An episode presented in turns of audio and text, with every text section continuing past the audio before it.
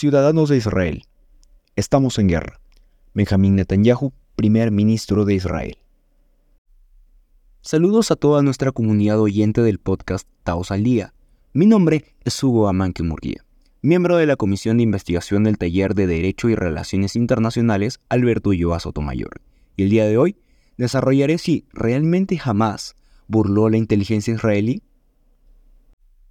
nos encontramos en la cuarta semana de este conflicto armado entre el Estado de Israel y Hamas, siendo que este último, un grupo islamista palestino, perpetró un ataque a gran escala el pasado 7 de octubre. Este suceso no ha pasado desapercibido por ningún Estado, organización internacional, organizaciones no gubernamentales y por supuesto la prensa internacional. Todas ellas han intentado responder de diferentes formas el cómo es que Hamas burló las diferentes agencias de inteligencia israelí. No obstante, conforme ha pasado el tiempo y con toda la información que tenemos a la fecha, parece que más bien conviene señalar si realmente jamás burló la inteligencia israelí. Este replanteamiento nos permitirá conocer mejor cuáles son las diferentes tesis que intentan explicar el inicio de este ataque y cómo es que uno de los mejores ejércitos del mundo, el cual sabe que sus vecinos desean verlos fuera del mapa, pudo permitir una falla a gran escala. Para ello abordaremos dos perspectivas, una que afirma que sí lo hicieron y otra que sostiene lo contrario.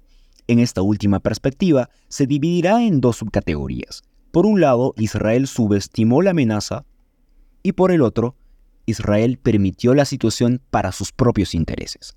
Comencemos. Arrancamos así con la tesis que consiste en que jamás sí burló la inteligencia israelí. Ahora bien, ¿cuáles son los hechos y declaraciones que sostienen esta postura?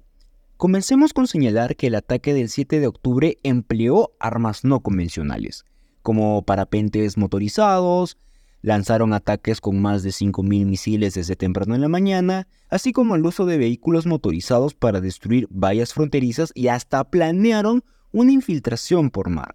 Aunque Israel generalmente se destaca por su superioridad tecnológica, esta vez fue una excepción. Pero, a todo esto, ¿quién fue el autor intelectual de dicha operación? Su nombre es Mohamed Dave y fue el creador de la red de túneles utilizados para el ataque. Dave, una figura enigmática y con experiencia, pudo superar las capacidades tecnológicas de Israel.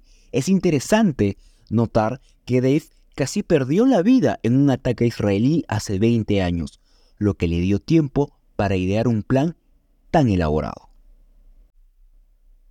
Además, Hamas conoce la estrategia militar israelí debido a su experiencia previa, lo que le permite responder a pesar de sus limitaciones logísticas. En combates terrestres, las brigadas Qassam, el brazo militar de Hamas, tienen una ventaja sobre las fuerzas de Netanyahu. Varios factores se combinaron para que jamás pasara desapercibido. Por un lado, Héctor Grad, profesor de antropología de la Universidad Autónoma de Madrid, fue la arrogancia colonial israelí y la atención desviada a Cisjordania ignorando la franja de Gaza. Para Valle, analista de DW, fueron las tensiones internas en Israel y la porosidad en la defensa militar lo que contribuyó al éxito de Hamas. En resumen, el uso de tácticas no convencionales, la experiencia de Hamas, sumado a la aparente arrogancia de Israel, el desplazamiento de tropas a Cisjordania dejando la franja de Gaza debilitada y la crisis política interna en Israel fueron factores fundamentales en la capacidad de Hamas para burlar la inteligencia israelí. Ahora, exploraremos la otra cara de la moneda. ¿Por qué algunos argumentan que Hamas no burló a nadie. Para ello, comenzaremos con que el ministro egipcio de inteligencia, Abbas Kamel, advirtió a Israel 10 días antes del ataque sobre algo inusual que se avecinaba desde Gaza. Pero esta advertencia fue desestimada por el primer ministro Netanyahu.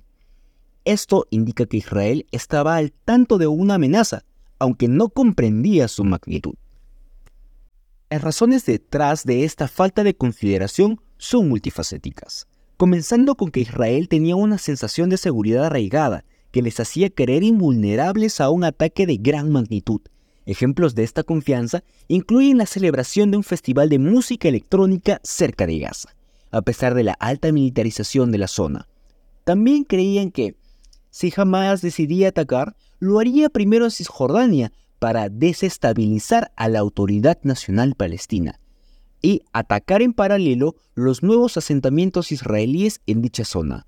Por lo tanto, atacar la franja de Gaza no se consideraba una opción. Por otro lado, el contexto geopolítico también desempeñó un papel. Israel estaba fortaleciendo sus lazos con Arabia Saudita a través de los acuerdos de Abraham, un acuerdo de paz. Esto llevó a aliviar el bloqueo en la franja de Gaza, otorgando más permisos de circulación y apoyo económico directo a Palestina. La asistencia financiera de Qatar también era un factor influyente, ya que jamás necesitaba mantenerla y en última instancia no quería poner en peligro las fuentes de financiación. Además, jamás estaba cambiando su enfoque hacia la mejora de la economía y daba la impresión de priorizar un gobierno efectivo, en lugar de operaciones militares. Inteligencia israelí observó todo esto y calificó a la franja de Gaza como relativamente estable, subestimando así el potencial de beligerancia de Hamas. Siendo que Jacob Amidror, ex asesor de seguridad nacional de Benjamín Netanyahu, indica que, y citamos textualmente, Israel cometió un gran error al creer que una organización terrorista puede cambiar su ADN. Sin embargo, el problema más significativo fue la respuesta militar.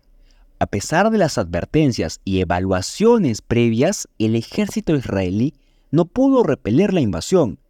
Israel no estaba adecuadamente desplegado en la zona necesaria, debido a que sus tropas se encontraban en el este, en ocupaciones en Cisjordania. En palabras de Naum Barnea, columnista del diario Yediot, la interpretación de la inteligencia es que estaban entrenando para algo que nunca se atreverían a hacer. En resumen, Israel subestimó a Hamas debido a una serie de factores, como la sensación de seguridad, un contexto geopolítico favorable para la pacificación de la zona, el nuevo rumbo de desarrollo entre comillas de Hamas y una respuesta militar deficiente. Estos elementos contribuyeron a la percepción errónea de que jamás no representaba una amenaza inminente, pero que no quepa duda en que jamás no burló la inteligencia israelí porque sí estaban advertidos. Para finalizar, nos adentraremos en nuestra última tesis, la cual plantea que el gobierno israelí permitió el ataque para poder legitimar el control de la franja de Gaza, entre otros beneficios. Sí, aunque esta teoría suena un tanto controvertida, se argumenta que el ataque inicial brindó ventajas a corto, mediano y largo plazo. Esto por varias razones. Vamos allá. En primer lugar, el ataque permitió la unificación nacional en Israel en un momento en el que el país estaba dividido. El primer ministro Benjamin Netanyahu logró formar un gobierno de coalición con todas las fuerzas políticas, pasando por alto problemas internos y la reforma judicial que enfrentaba. Esto puede transformar su imagen de un líder autoritario de extrema derecha, para algunos, a ser el primer ministro que unificó al país y luchó contra el terrorismo.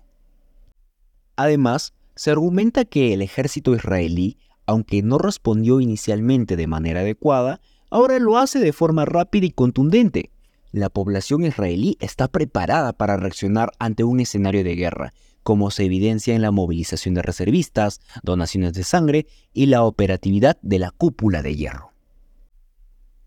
Un punto crucial en esta perspectiva es que atacar primero otorga a Hamas la posición de agresor, legitimando así las acciones de Israel para contraatacar sin límites, puesto que no es jamás contra Israel, sino contra el mundo, en razón que hay rehenes de por medio provenientes de más de 40 estados. Además, las cuentas gubernamentales de redes sociales utilizan un discurso legitimador para ganar apoyo internacional y condenar a quienes estén en contra como cómplices del terrorismo, como pasó con el secretario general de la ONU, Antonio Guterres, quien al no condenar inicialmente el ataque de Hamas, se solicitó su renuncia a pedido del embajador de Israel ante la ONU. En última instancia, permitir cualquier medida para destruir a Hamas conlleva la posibilidad de destruir el gobierno de la franja de Gaza, que está bajo su control. Esto permitiría a Israel asumir el control de la franja, ya que el discurso legitimador lo faculta.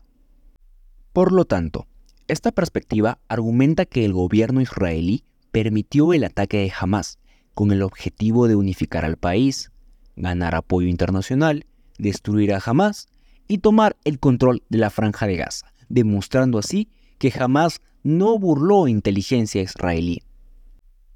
Desde mi punto de vista, a pesar de que han transcurrido cuatro semanas desde el inicio de la guerra, es complicado afirmar con certeza si Hamas logró engañar a la inteligencia israelí. No obstante, una teoría que me resulta particularmente convincente es que Israel subestimó la amenaza planteada por Hamas. Esta apreciación no se basa únicamente en el análisis de los movimientos de Hamas, sino también en los diversos intentos de acuerdos de paz en una región tan inestable como el Medio Oriente. Además, es relevante destacar la astuta estrategia de legitimación comunicativa en redes sociales implementada por el gobierno de Israel en medio de los ataques iniciados el 7 de octubre de este año. Además, aunque el conflicto actual es un desafío en términos de seguridad internacional, el mundo enfrenta otras tensiones y guerras que necesitan una atención profunda, como la situación actual entre Rusia y Ucrania, China con Taiwán, Armenia y Azerbaiyán, Kosovo y por supuesto las tensiones en Níger con la CEDAW, entre otros. Esperamos que hayan disfrutado del tema desarrollado. Agradecemos inmensamente que hayan llegado hasta este punto y si lo disfrutaron, nos ayudarían comentando y compartiendo en sus redes sociales. No se olviden seguirnos para que no se pierdan los nuevos capítulos y secciones. También generamos contenido en nuestras redes sociales. Encuéntranos en Facebook, LinkedIn, Twitter e Instagram como Taos UNMSM. Les deseamos un buen fin de semana y esto fue Taos al Día.